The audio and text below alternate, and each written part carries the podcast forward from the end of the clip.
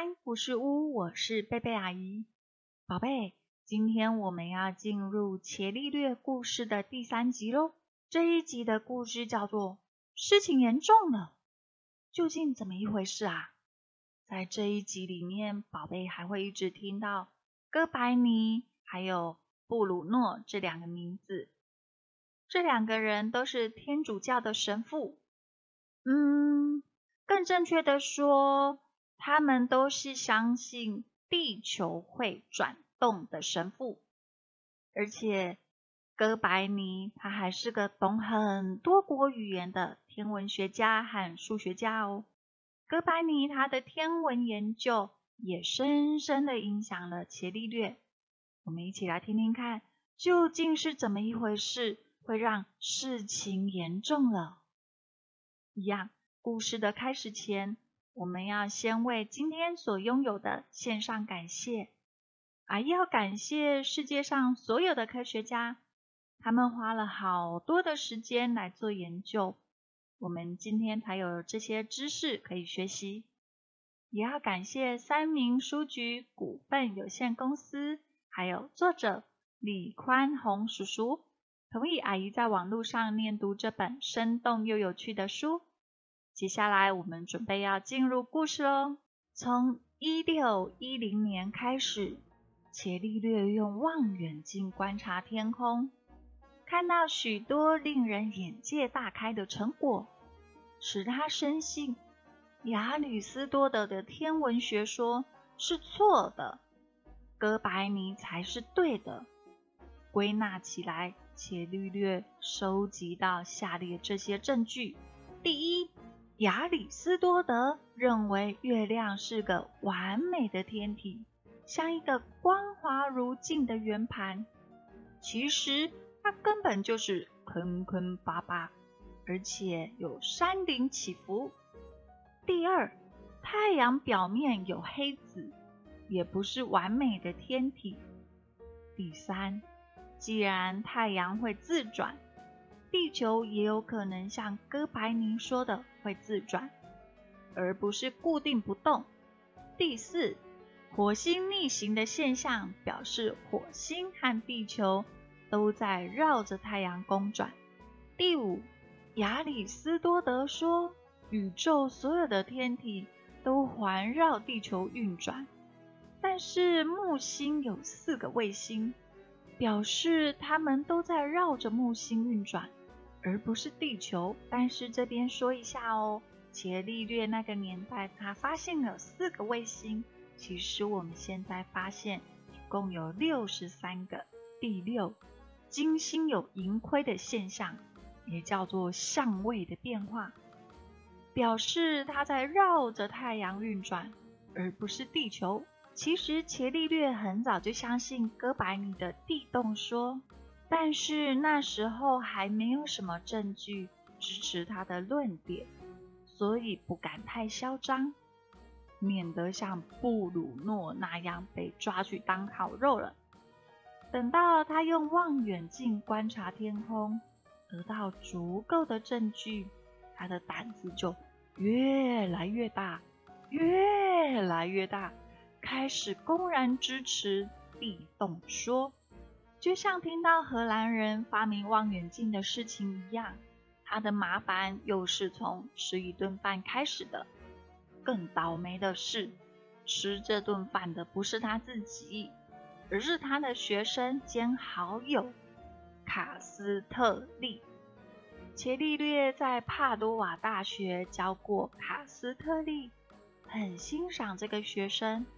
后来和他一直维持亦师亦友的关系，也找机会提拔他，包括把他推荐到比萨大学当教授。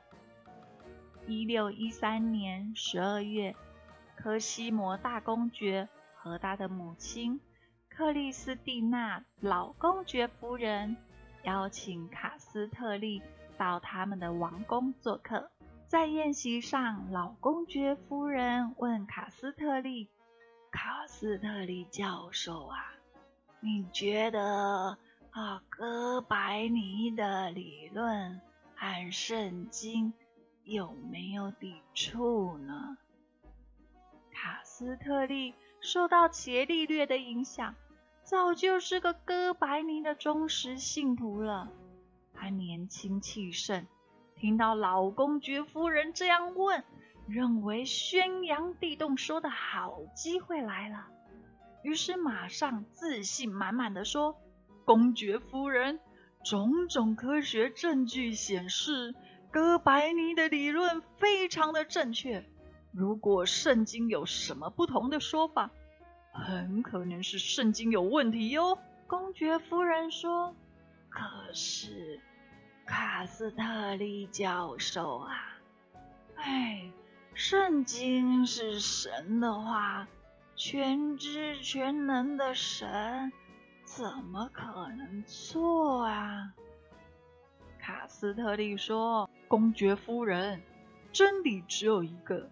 当科学的证据显示圣经的说法可能有问题时，我觉得我们应该接受这个事实。”接着又滔滔不绝讲了一大堆伽利略的天文观察结果，和他们如何证实了地动说。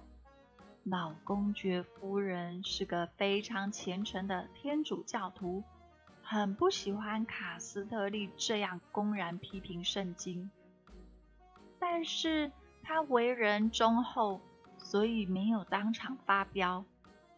卡斯特利看公爵夫人不吭声，以为他被说服了，心里非常的高兴。回家后，立刻写了一封信向他的老师报告这个战果。伽利略看了信，发现卡斯特利的论点不够周详，而且表达的方法太过强悍，很难令人心服口服。于是回了一封信。阐释他对宗教还有科学的看法。伽利略在信里说：“宗教和科学是两码子事，不能混为一谈。上帝写了两本书，一本是庄严崇高的圣谕，另一本便是大自然的真理。这两本书都一样的正确。”上帝的圣谕透过圣经传达给信徒，为了要让大家都能了解神的旨意，圣经所用的语言尽量通俗平顺，所举的例子也尽量符合一般人的日常生活经验，好让一般人能看得懂，而且能够引起共鸣。像他说，太阳绕着地球运转。就是个例子，因为在生活经验中，我们的确会看到太阳从东边升起，从西边落下。但是《大自然》这本书完全不同，它所呈现的是客观的描述，不是主观的阐释。在这本书里，一就是一，二就是二。他不会为了要让我们读得懂而故意做什么改变。因此，如果大自然说地球在动，我们就应该相信，因为这是透过逻辑思考和确实的证据而得到的真理，和圣经譬喻性的解释不同。其实，伽利略的意思和卡斯特利一样，都是。如果宗教和科学发生冲突时，宗教要听科学的。伽利略只是说的比较客气罢了。卡斯特利收到这封信，如获至宝啊！他对恩师的真知灼见和华丽的文采佩服得五体投地，于是把信抄了几份，分送给一些朋友传阅。很不幸。其中一份抄本流入天主教的保守派手里，他们立刻向宗教法庭告密，控告伽利略违背圣经的教导，公然宣扬哥白尼的地动说。宗教法庭审查结果虽然认为证据不足，没有对伽利略起诉，可是。宗教法庭审判官贝拉米诺却已经对伽利略展开秘密调查。这个贝拉米诺啊，不是个好惹的角色啊！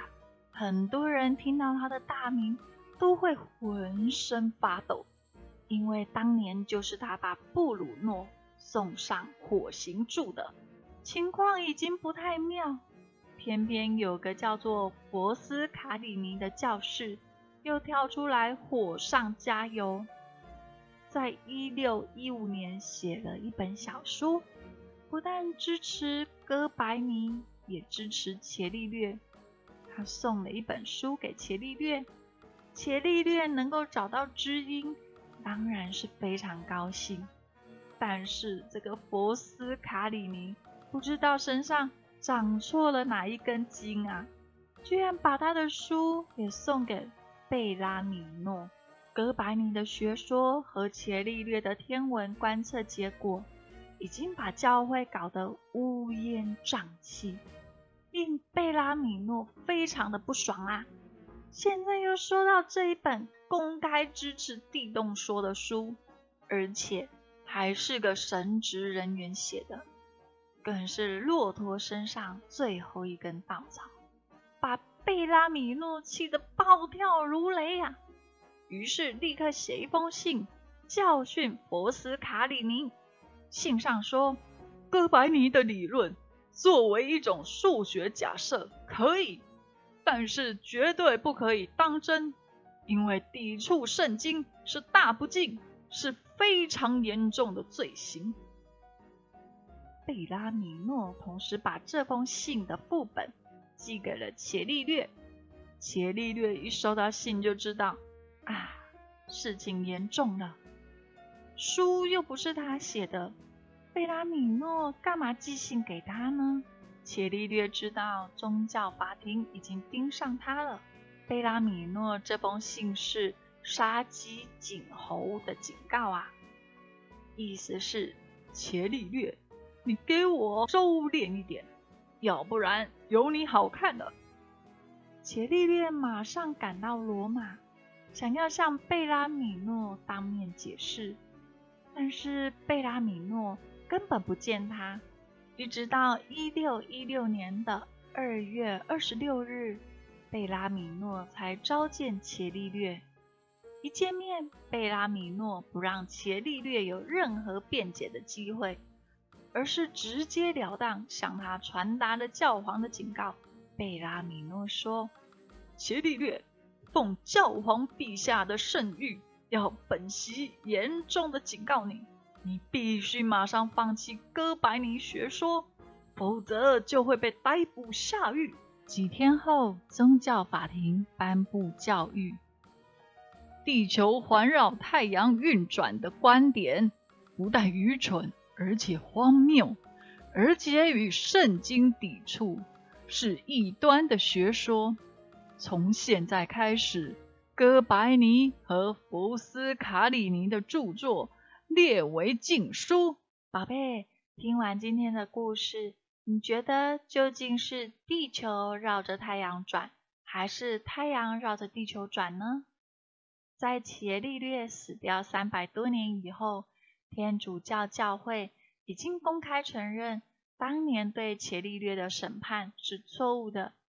地球会动啊，而且地球还会绕着太阳转动。经过了三百多年，终于还原了真相。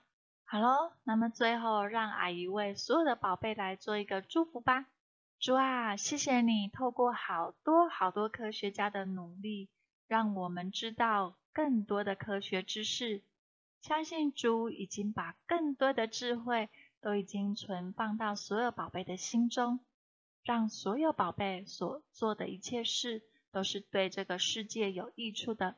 祷告奉主耶稣基督的名求，阿门。